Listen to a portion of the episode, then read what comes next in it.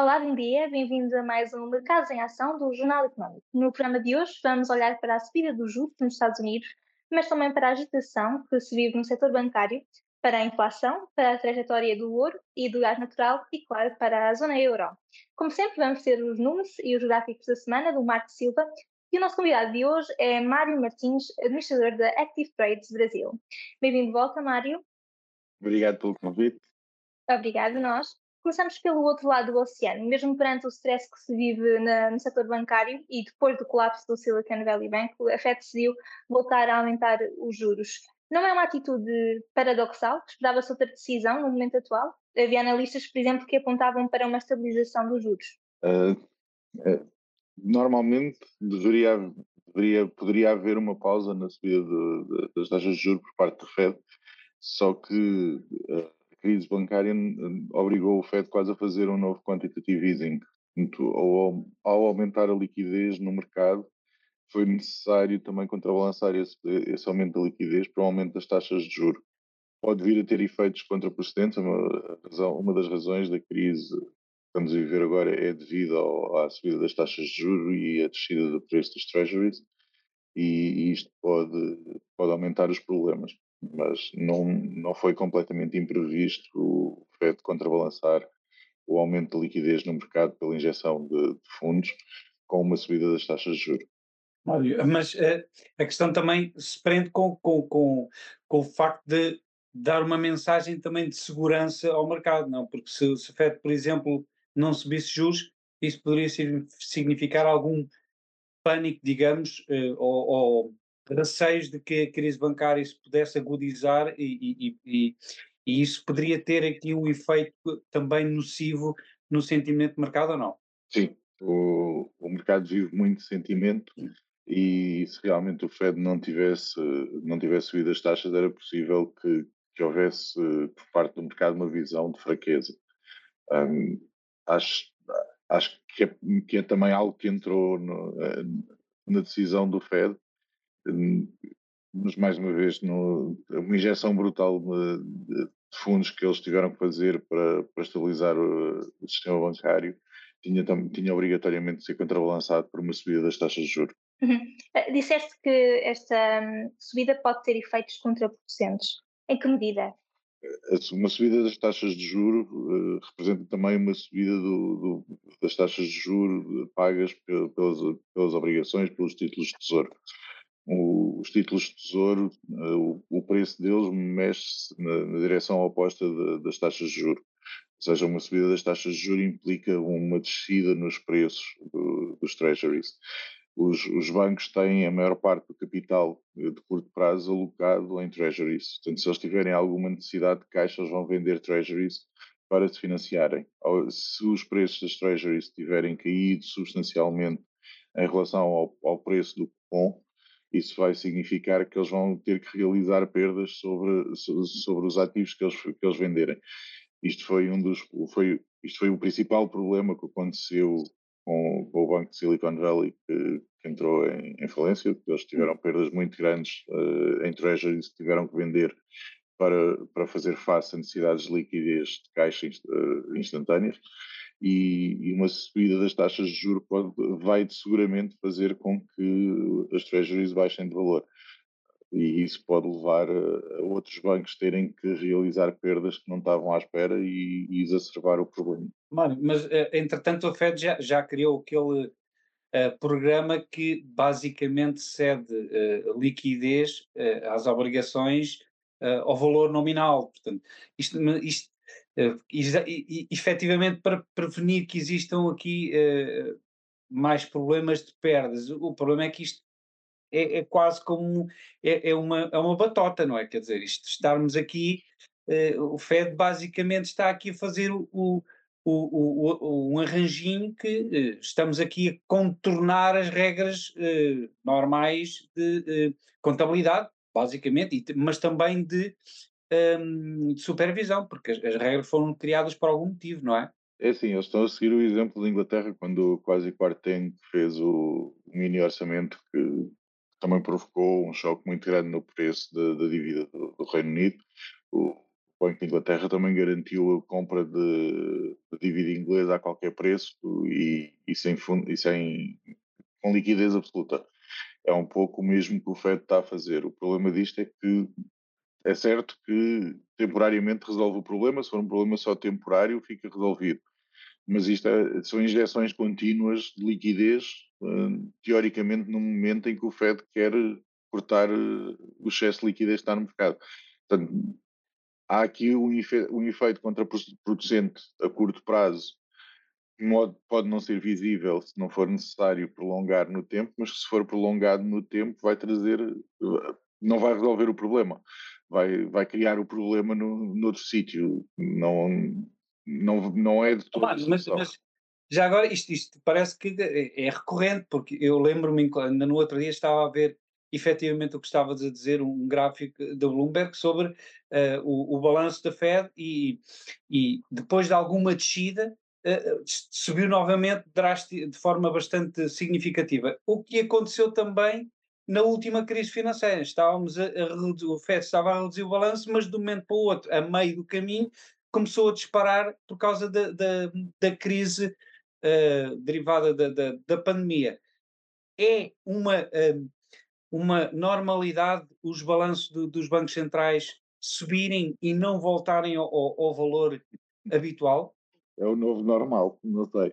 Uh, dificilmente será o novo normal. Uh, as, injeções de capital que temos tido, que temos tido ultimamente e uh, o, o, desbalanceamento que tem provocado tem sido, sobretudo, no, numa desnivelação cada vez maior entre, entre 1% e os 99%. Uh, ah, se não houver uma correção rápida, vai, vai se prolongar ainda mais esta diferença. E isto tem efeitos uh, perniciosos, como se vê, por exemplo, uh, nas, nas, manifestações que têm havido em, em França.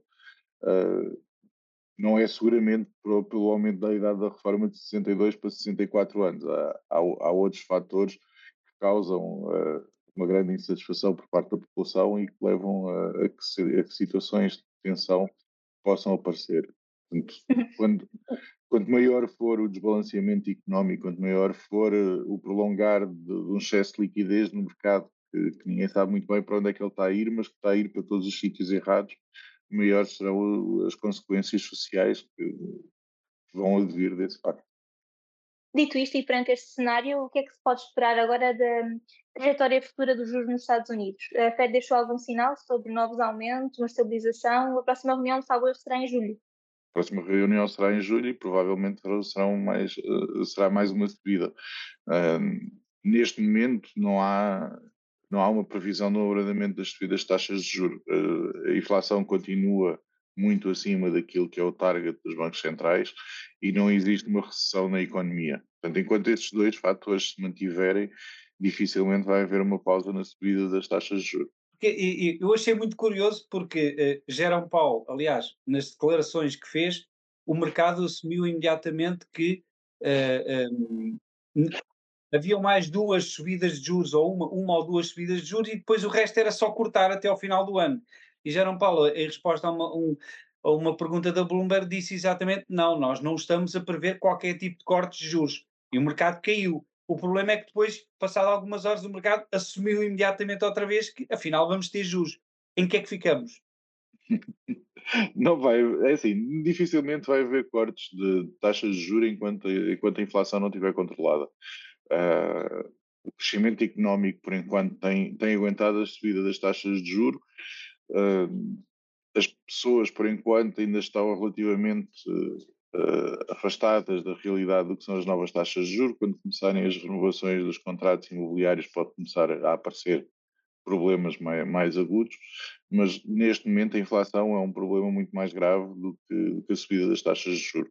Portanto, eu não, eu não vejo como provável qualquer Banco Central sequer pare de aumentar as taxas de juros, muito mais reduzi-las enquanto a inflação não estiver controlada ou enquanto o problema maior da economia for a inflação e não as taxas de juros.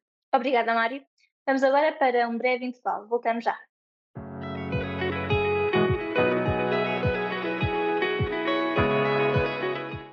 Bem-vindos de volta a esta segunda parte do Mercados em Ação. Vamos agora aos mapas e gráficos da semana com o Marco Silva, onde vamos ter em destaque a banca, o setor imobiliário, o ouro, o gás natural, o S&P 500 e o DAX. Obrigado, Isabel. Uh, a semana passada foi de muita volatilidade, ehm, mas que terminou com, com ganhos uh, no, no, em Wall Street.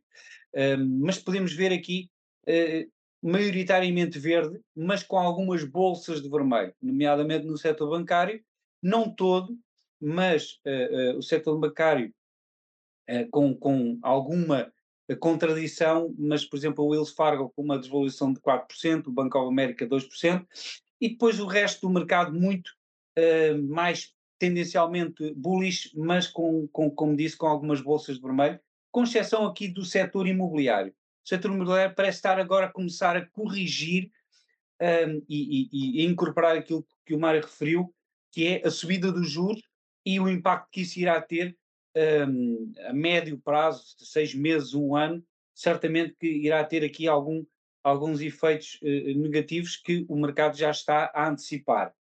Em relação ao resto do mundo, o Brasil com correção, um, a Val, por exemplo, com uma desvalorização de 5%, mas o, o, vermelho dominou, e depois aqui a China com valorizações ao, um, Alibaba com mais de 6%. Aliás, quando saiu uma notícia uh, agora durante o fim de semana que uh, uh, Jack Ma regressou à, à, China e que está a, a, dar um impulso às cotações, mas o, o, as valorizações dominaram também nas principais praças mundiais. Aliás, como se pode ver por estes mapas, os mercados desenvolvidos até foram aqueles que, que subiram um, bastante, mas os emergentes estiveram um bocadinho acima. A China uh, esteve mais otimista do que os Estados Unidos, já os Estados Unidos tiveram uma variação de cerca de 1%, um, ehm, e, e a Europa cerca de 2%. Portanto, houve aqui alguma disparidade de comportamento entre os principais mercados. Em relação aos gráficos, começamos com o ouro.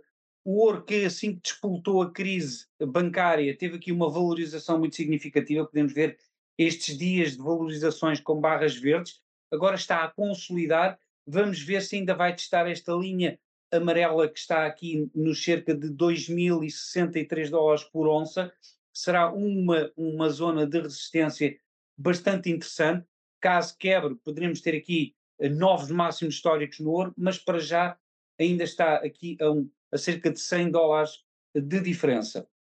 O gás natural, Estados Unidos, mas também na Europa, mas nos Estados Unidos, podemos ver que já está bastante abaixo dos patamares pré-guerra na Ucrânia. A, a, a, guerra na Ucrânia foi aqui nos 2,5 e o, o, gás natural nos Estados Unidos está a negociar a 2,28, 2,30, portanto o, o tempo também tem ajudado. Agora, se houver aqui algum evento disruptivo, poderemos ter o gás natural a vir testar os 5,2 um, dólares, o que seria mais ou menos uh, duplicar o valor que está, uh, que está a transacionar neste momento. Portanto, algo, algo, que aconteça ou na Europa ou nos Estados Unidos, mas eventualmente na Europa poderá levar o gás natural aqui de novo a disparar, a disparar não para os valores que atingiu o ano passado, mas um, o, o, dobro neste momento que, que está a negociar. O S&P 500 que a semana passada valorizou um pouco. esta semana uh, começou uh, para já em alta, mas tem aqui esta linha laranja que se for quebrada em baixa, então poderemos ter os testes uh, dos mínimos do ano passado nos 3.500 pontos. Portanto, é muito importante ver, aferir se esta linha vai ser quebrada em baixa ou se os 4.230 pontos vão ser quebrados. Se qualquer um dos lados vai dar início, muito provavelmente, a um novo ciclo mais significativo em, nos índices norte-americanos. Já o DAX, que se tem comportado melhor nas últimas semanas em relação uh, aos índices norte-americanos, ou Wall Street, tem esta linha laranja nos 16 mil pontos como resistência primária para já às, uh, uh, a atingir novos máximos e vamos ver como é que a crise bancária aqui na Europa vai condicionar este otimismo que, que tem sido gerado um, desde o início do ano. E é tudo, Isabel. Obrigada, Marco. Mário, uh, o, Marco estava a falar do, do, do ouro enquanto o ativo refugia a sua valorização. Acreditas que o ouro chegará aos máximos que, de, de, que se falava nos próximos, nos próximos dias, talvez semanas? Vai depender, sobretudo, da, da continuação do, do movimento de instabilidade na Europa. Se, se os fatores da guerra uh, se intensificarem, se houver uh, uma intensificação da guerra na Ucrânia, o ouro vai, vai, vai ser muito utilizado como ativo de refúgio. Uh, também, se houver um agravamento da situação económica, se houver mais bancos a entrarem em falência, se houver um, se o sistema bancário entrar uh, em colapso, obviamente que o ouro também vai beneficiar deste movimento. Eu, neste momento está muito perto dos máximos, está em 1951 para chegar a 2080 não, não, não é significativo, não é um movimento que seria uh, propriamente o fim do mundo. Portanto, Sim, acho, acho, que, acho que é possível que chegue, vai depender muito do, do desenvolvimento, dos desenvolvimentos económicos desta primeira metade do ano uh, e, e é, no, acho mais provável chegar aos máximos do que ter uma desvalorização forte. Mas, mas depois existem aqui alguns pontos eh, contraditórios, nomeadamente o ouro é visto como um ativo que também é bom para uh, ter e para contrabalançar em relação à inflação, mas também uh, a subida dos juros é, é, é um adversário ao, ao, ao, ouro, porque as pessoas, em vez de terem ouro, podem ter hoje em dia, por exemplo, uh, depósitos uh, e outros investimentos de curto prazo, como treasuries, por exemplo, que rendem já bastante um, aos investidores. Como é que tu estás a ver esta confluência de forças? Achas que um, o mercado irá agora mais tendencialmente para o, o rendimento de curto prazo e que isso irá, irá também tirar algum capital do, do mercado acionista ou não? Uh, a subida das taxas de juros estão relacionadas com a subida da inflação. Uma subida da inflação é favorável ao ouro. Portanto, eu acho que a subida das taxas de juros em relação ao preço do ouro acaba por ter uma influência neutra uh, a longo prazo.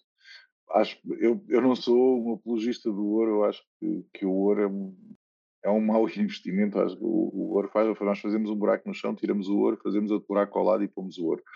Não acho que não, tem muito pouca utilidade o ouro para além de ficar guardado como reserva de valor. Uh, mas o que é um facto é que é utilizado como reserva de valor e é utilizado como reserva de valor em, em, em dois mercados muito grandes. É usado como reserva de valor familiar, tanto na Índia como na China quanto maior for a procura por parte destes dois países do ouro como reserva como reserva de valor, maior probabilidade do preço dele subir. E, e uma subida das taxas de juro na, nos Estados Unidos é seguido obrigatoriamente por uma subida de taxas de juros na China, porque, porque a China eh, tem, tem um peg de variação do yuan em relação ao, ao dólar, que é, que, é muito, que, é, que é muito estrito e que obriga a política do Banco Central chinês a ser alinhada com a, com a, do, com a do Fed. Portanto, todos estes fatores vão ter influência na, no futuro do ouro. A subida das, das, das taxas de juro, para mim, como é em função da inflação, e a inflação é positiva para, para o ouro, acaba por ser eh, mais negligenciável. Mas tens toda a razão. A partir do momento em que os depósitos, os depósitos a prazo ou os investimentos em títulos de dívida ficam com uma taxa de rentabilidade uh, acima de 5, 6%, o investimento em ouro começa a ser cada, cada, cada vez faz menos sentido. Falaste da questão da Banca Europeia e a propósito, depois do stress com o Credit Suisse, nesta semana foi a vez do Deutsche Bank de estar também no, no centro das atenções. Queria pedir, portanto, mais para explicar um bocadinho o que é que se passou com este banco e, por outro lado, para perceber contigo se achas que a crise financeira está longe de terminar. É assim, o Deutsche Bank é um animal um pouco diferente do Credit Suisse. Sim. O Credit Suisse é, é, eh, é, possível, é um problema que é passível de ser resolvido de forma relativamente fácil uh, por, por via de uma aquisição. O Credit Suisse era uma instituição importante na Suíça, mas estava longe de ser um peso pesado da, da indústria financeira suíça. E a indústria financeira suíça, desde que foram, desde, desde foram reduzidas as, as condições de anonimidade das contas na Suíça, que o, que o setor financeiro suíço tem vindo a sofrer eh, de forma significativa uh, ao longo dos últimos anos, com, com, com o desaparecimento significativo de bancos suíços. No, no caso do Deutsche Bank, é um, é um problema mais grave. O Deutsche Bank regularmente, nos últimos anos, tem estado envolvido em problemas, eh, sobretudo reputacionais, como foi, por exemplo, o caso da Wirecard, quando foi à falência, o Deutsche Bank estava francamente envolvido no problema. uh, há, há, sobretudo um problema reputacional com o Deutsche Bank e, e, problemas reputacionais são mais difíceis de serem resolvidos do que problemas financeiros. E, e, e, sobretudo, diminui o, a boa vontade de outras instituições financeiras de se associarem à imagem de um banco que tem problemas reputacionais. Além do facto do Deutsche Bank ser um banco demasiado grande para ser facilmente adquirido por outro banco. Teria que haver uma, uma intervenção uh, do Estado e teria provavelmente que ser uma intervenção conjunta de mais do que um Estado. Não, não, só, só, o Estado alemão provavelmente iria, iria sair das regras da União Europeia se fosse uma intervenção única do, do Estado alemão para salvar o Deutsche Bank. Isto tudo faz com que um possível colapso, esperemos que não aconteça, mas um possível colapso do Deutsche Bank tenha uma influência sistémica no mercado muito maior do que o Credit Suisse e, simultaneamente, uma, um, muito mais difícil de resolver do que a situação do Credit Suisse. Esperemos que não aconteça, mais uma vez, a, a folha, a folha do, do, Deutsche Bank não é igual à do Credit Suisse, é uma folha bastante boa, bastante saudável, uh, com alguns defeitos, mas é um problema, sobretudo, do Deutsche Bank, é um problema, sobretudo, reputacional. Obrigada, Mário.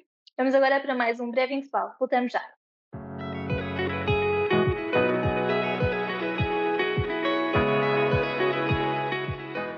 Bem-vindos de volta à terceira e última parte do Mercados em Ação. Como sempre, vamos começar pelo número da semana. O número da semana é 25 e refere-se ao aumento dos juros em 25 pontos base anunciados na semana passada, quer pela Reserva Federal dos Estados Unidos, quer pelo Banco Central de Inglaterra. Mesmo considerando o stress que se vive no setor financeiro, a inflação continua acima dos níveis desejados, o que ajuda a explicar estas decisões. Na semana anterior, o BCE já tinha subido os juros na zona euro, neste caso o aumento foi de 50 pontos base. Marco, vamos agora à personalidade da semana. O que é que tens para nós? Sim, esta semana é, é Michael Barr, que é o, vice-presidente uh, para a supervisão, uh, numa semana em que ele vai testemunhar no Congresso dos Estados Unidos, tanto na Casa como no Senado, exatamente sobre o sistema bancário. E vamos ver se existirão novidades um, sobre aquilo que aconteceu um, nos bancos, nos três bancos norte-americanos, o que é que o Fed fez e as sugestões que existem para se impedir que tal aconteça de novo, nomeadamente a questão da supervisão nos bancos regionais, que foi aflorado, poderia haver aqui um, um maior controle sobre alguns uh, bancos e isso uh, teve um efeito negativo no, no, no, no setor que levou a algumas perdas no, nesse dia no, segmento bancário e que depois se transmitiu para o, para o restante mercado. Portanto, vamos ver se existem aqui algumas novidades que vão mexer com, com, com os índices norte-americanos nos, nos, dois dias em que, eles, que ele vai testemunhar. Uhum. Obrigada, Marco. Mário, já falamos dos juros norte-americanos, vamos falar um bocadinho também da, da zona euro. Uh, na semana passada, a Presidente do BCE garantiu que não está comprometida nem com continuar a aumentar os juros, mas também não com terminar os aumentos. Como é que vês estas palavras? É um bom sinal, já que mostra sensibilidade ao que, acontece, que está a acontecer no terreno? São, são palavras agradáveis, mas que dificilmente irão acontecer. A inflação está forte nos Estados Unidos, está pior na, na zona euro e na União Europeia. Portanto, a, a, margem de manobra do BCE é bastante inferior à margem, à margem de manobra do FED. O, o, FED é, o FED, se quiser abrandar as subidas de taxas de juros, pode. A taxa de juros nos Estados Unidos, neste momento, está em níveis que, se fosse absolutamente essencial o FED fazer um abrandamento na subida, eles poderiam fazê-lo. Na União Europeia, a situação é mais complicada. Uh, existe dentro da zona euro uh, alguma fragilidade em alguns países em relação à, à manutenção, de, ao, ao, controle da inflação e isto vai é cada vez mais visível que só as taxas de juro não estão a resolver o problema. Há que tomar outras medidas para além da subida das taxas de juro, mas tentar parar com as subidas das taxas de juro acho muito difícil e, e, poderia indicar que as pressões políticas sobre o BCE são efetivas e que o BCE não, é um, não, não seria tão independente quanto desejável. porque a única, a única justificação para uma, uma, parada, uma paragem das subidas de taxas de juros na União Europeia, na, na zona euro, seria uh, uma motivação política e não uma motivação económica. Mário, e como é que vês, por exemplo, o facto de uh, Lagarde ter dito, aliás, expressamente aos governos, parem com os estímulos à economia e, a, e, aos cidadãos, e, por exemplo, em Portugal, poucos dias depois, foi anunciado mais um pacote uh, de ajuda e, e, e, não existem aqui grandes uh, indícios que a Europa possa, aliás, os políticos tenham muita sensibilidade a cortar, até porque têm outras motivações. Como é que tu vês esta dualidade? Será que isso vai, vai condicionar o FED, o BCE também a, serem, a continuar com a agressividade nos juros?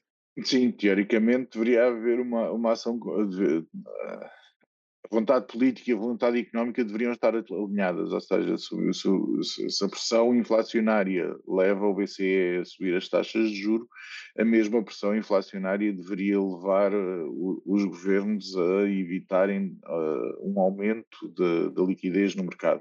Uh, isto é muito mais fácil dizer do que fazer, porque os governos precisam de ser eleitos, para serem eleitos precisam de votos, para terem votos precisam de ser de ser vistos como a fazer alguma coisa pela população.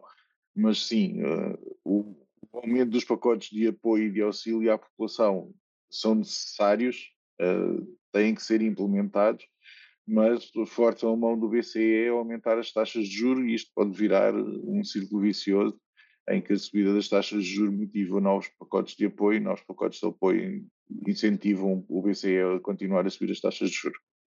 Mas o, primeiro-ministro português eh, foi um bocadinho mais longe e disse mesmo que a subida das taxas de juros tem feito pouco para travar a inflação. Concordas com este argumento? As medidas nacionais de controle dos preços têm sido mais eficazes? É preciso uma ação concertada?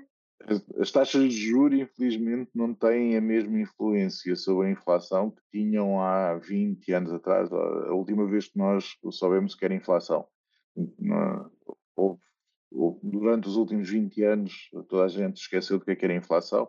A inflação voltou e as armas que nós tínhamos e que nós utilizávamos para combater a inflação são muito menos eficazes no, no, no modelo económico atual do que eram no modelo económico dos anos 80 e dos anos, e dos anos 90. Portanto, sim, é verdade que a subida das taxas de juros está a ter um efeito muito mais lento do que, teria, do que teria tido há uns anos atrás. Também é verdade que há uns anos atrás esta subida das taxas de juros implicava uma recessão imediata, o que não aconteceu. E a ausência dessa recessão imediata é o que permite ao governo continuar a tomar medidas de apoio à população. Portanto, há aqui uma, uma falta de boa vontade em relação à, à, à ausência de uma recessão. Subida das taxas de juros controla a inflação porque, controla, porque eh, diminui uh, a atividade económica, ou não diminuir a atividade económica permite os apoios, mas também não controla a inflação da mesma forma que seria expectável caso houvesse uma, uma diminuição de, da atividade económica.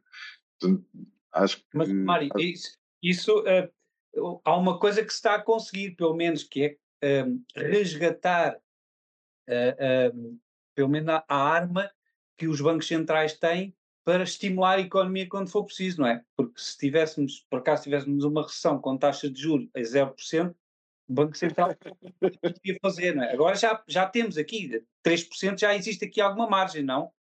Sim, uh, se, se, no caso de haver uma recessão, voltamos a ter uma arma, ou seja, uh, o grande problema de, de, de, que nós tínhamos antes de aparecer a inflação era, no caso de uma recessão, o que é que os bancos centrais podiam fazer?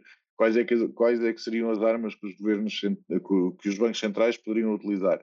E efetivamente não tinham armas nenhumas. A, única coisa que poderiam fazer era ir bater à porta dos governos e dizer para eles fazerem alguma coisa, porque em termos de armas possíveis para serem usadas pelos bancos centrais não, não sobrava nenhuma.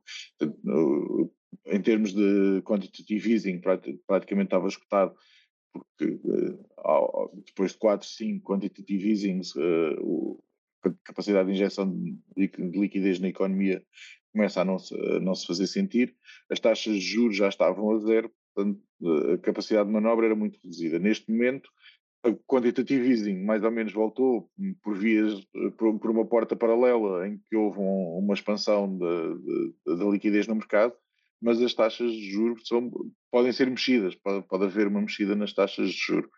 Não sei se vai ter o efeito desejável, da mesma maneira que, este, que, a, que a inflação não está, não está a reagir ao remédio que era habitual e que nós estávamos habituados a dar à economia para resolver o problema da inflação, eu não sei se uma redução das taxas de juro vai também vai ter o mesmo efeito paliativo que tinha há uns anos atrás.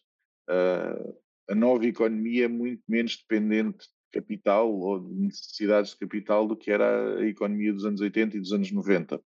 Portanto, ao ser muito menos dependente uh, de financiamento económico para crescer, mexer nas taxas de juro pode, pode ser que não tenham efeito que nós estávamos habituados também anteriormente, em quando havia uma recessão económica, baixava-se as taxas de juros e aumentava a atividade económica. Obrigada, Mário, e obrigada, Marco, como sempre. Chegamos ao fim de mais um Mercados em Ação. E obrigada por nos ter acompanhado. Boa semana e bons negócios.